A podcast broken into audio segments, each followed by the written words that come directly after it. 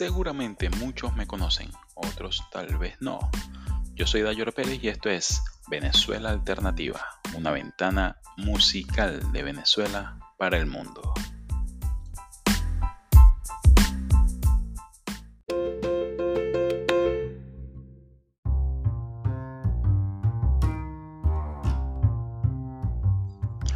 Para muchos, la mejor de las bandas en Venezuela llamadas a ser las bandas de culto.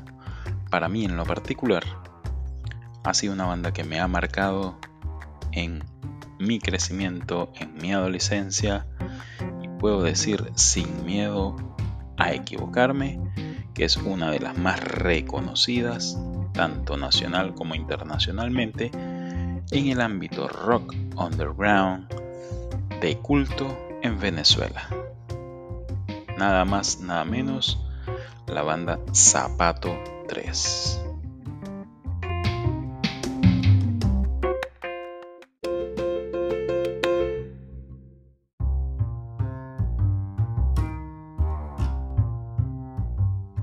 Zapato 3 comenzó su carrera musical en los 80.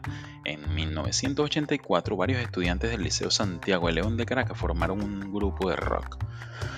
Fueron ellos, Fernando Batoni, Javier Avellaneda y Pedro Romero, junto con Ernesto Rodríguez, quienes formaron la alineación inicial de esta grandiosa banda. Luego ingresó como vocalista Ingrid Racing, que estuvo por muy poco tiempo. Ernesto Rodríguez salió y fue sustituido por José Félix Avellaneda. En ese periodo inicial, eh, Zapato 3 vio desfilar a varios cantantes. Luego, Javier Avellaneda pasó a ser el vocalista líder. En el 88, se redujo a un trío, constituido por Fernando Batoni en el bajo, Javier Avellaneda en la voz y Álvaro Segura en la guitarra. Decidieron funcionar sin baterista fijo, además de utilizar una batería electrónica. Otros cambios se produjeron por esa época. Ingresó Diego Márquez como baterista y Jorge Rodríguez como guitarrista. Definitivamente fue un periodo de ajustes con entradas y salida de músicos. Poco después se retiró otro de los fundadores, Javier Avellaneda, asumiendo Álvaro Segura el rol de vocalista. Este trío fue la base de lo que sería Zapato 3 en los 90, que se le puede decir que es la década, la década dorada de esta banda. Entonces sería reconocida como una de las bandas de rock más importantes de su país.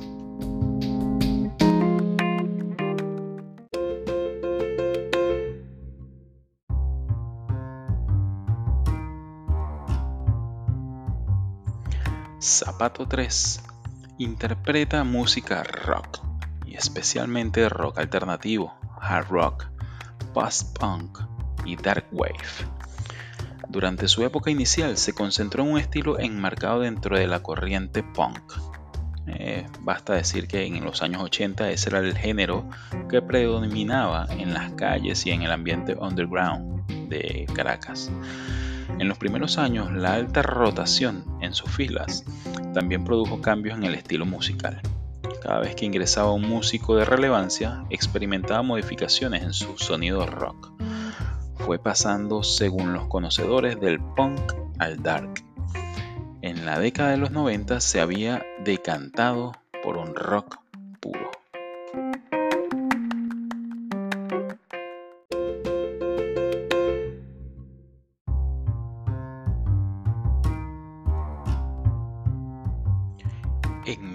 1989, Zapato 3 lanzó su primer disco titulado Amor, Furia y Languidez. Fue una producción independiente, con el sello creado por su manager Eugenio Miranda.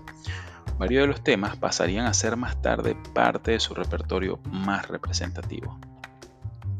En marzo del 90 realizó presentaciones en diferentes ciudades de Venezuela, reafirmándose en la escena musical alternó con famosas bandas argentinas como la Soda Stereo, que para el momento era uno de los boom latinoamericanos, indiscutibles en el Poliedro de Caracas.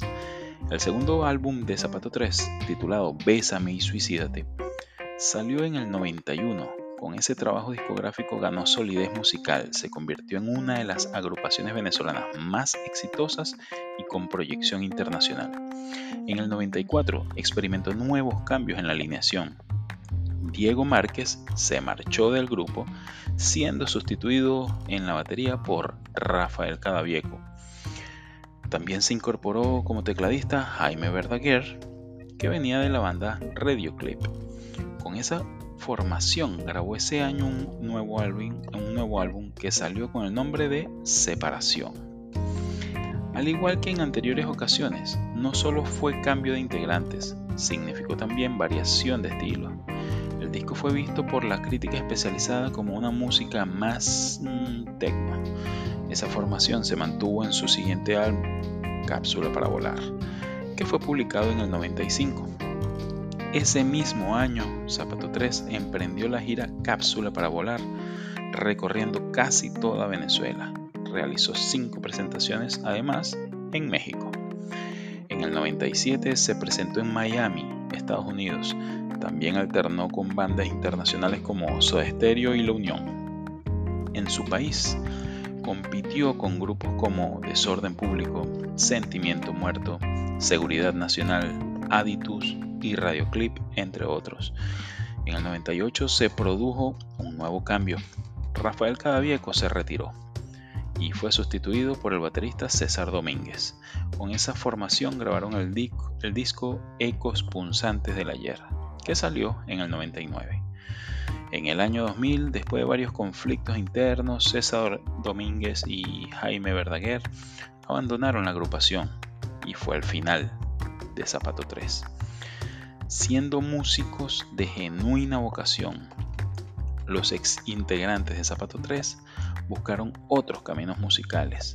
En el 2004, por ejemplo, Álvaro Segura y Carlos Segura, que eran el que son hermanos, formaron la banda Solares junto a Gabriel Silva y Agustín Salas, un sonido bastante parecido a lo que fue Zapato 3 en su, en su década dorada. Jaime Verdaguer se les unió a mediados de, de agosto del 2006. Por otra parte, Fernando Batoni ingresó en las filas del proyecto electrónico Metro Subdivision. En 2009, Rafael Cadavieco pasó a ser baterista de la agrupación Atkinson, banda que en lo particular me gusta también. También pasó a conducir el programa radial, bien escuchado a nivel nacional en Venezuela, Sala de Máquinas.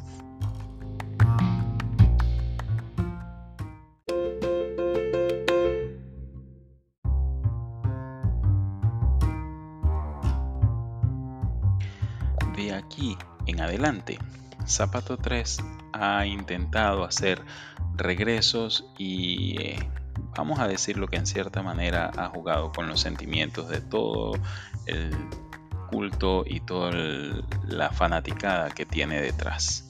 En el 2009, Zapato 3 publicó en su página web oficial una cuenta regresiva que terminaba el 10 del 10 del 2010.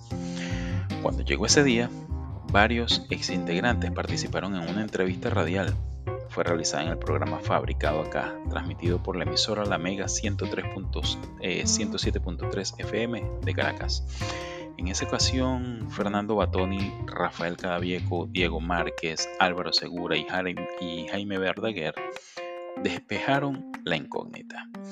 Indicaron que efectivamente había una gira planeada para esas fechas. Sin embargo, la propuesta que se le hizo al final no les convenció. A pesar de eso, no cerraron las posibilidades de un regreso y citando a Fernando Batoni dijo que en ese momento solo tienen que darse las condiciones. En el 2011 el tecladista Jaime Verdaguer anunció el regreso ineludible de Zapato 3. La información la hizo a través de la cuenta de Twitter oficial del grupo comentó sobre las negociaciones que se estaban dando para hacer una gira nacional al año siguiente. En el marzo 24, exactamente el 24 de marzo del 2012, Zapato 3 volvió a los escenarios venezolanos. El regreso se dio durante la, la 107 aniversario de la Feria de Maracay en el centro del país. En 2014, después de terminar una gira de conciertos, Zapato 3 lanzó un nuevo álbum, ese trabajo discográfico que salió con el título La Última Cruzada Live. Obtuvo gran éxito. Zapato 3 es vista por quienes conocen el rock venezolano como una agrupación más bien tradicional. En su propuesta musical no hubo nada nuevo, en estricto sentido. Tampoco se destacó por discos experimentales o por fusionar rock con otros géneros de música. Sin embargo, impactó en la escena musical venezolana, supo transmitir la esencia del rock and roll. Esos críticos argumentan que para poder ser rock la música y la lírica tienen que ser iconoclastas, disruptivas. Deben hacer temblar hasta resquebrajar lo establecido. Los zapateros mm, lo lograron. En los 90 sacudieron la aletargada escena del rock venezolana.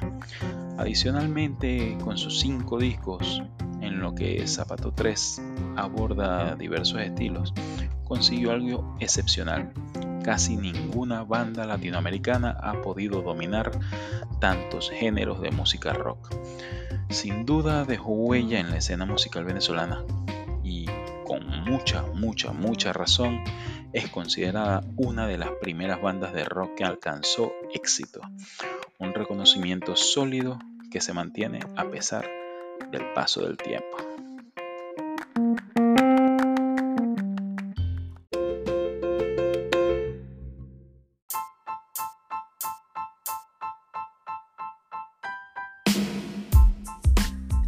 Recuerden que después del episodio pueden revisar el playlist creado en Spotify con el nombre de Venezuela Alternativa y entre paréntesis el artista del que hablé. También tienen en la descripción del episodio el enlace directo para la lista de Spotify con la música de la que hablo. Chau.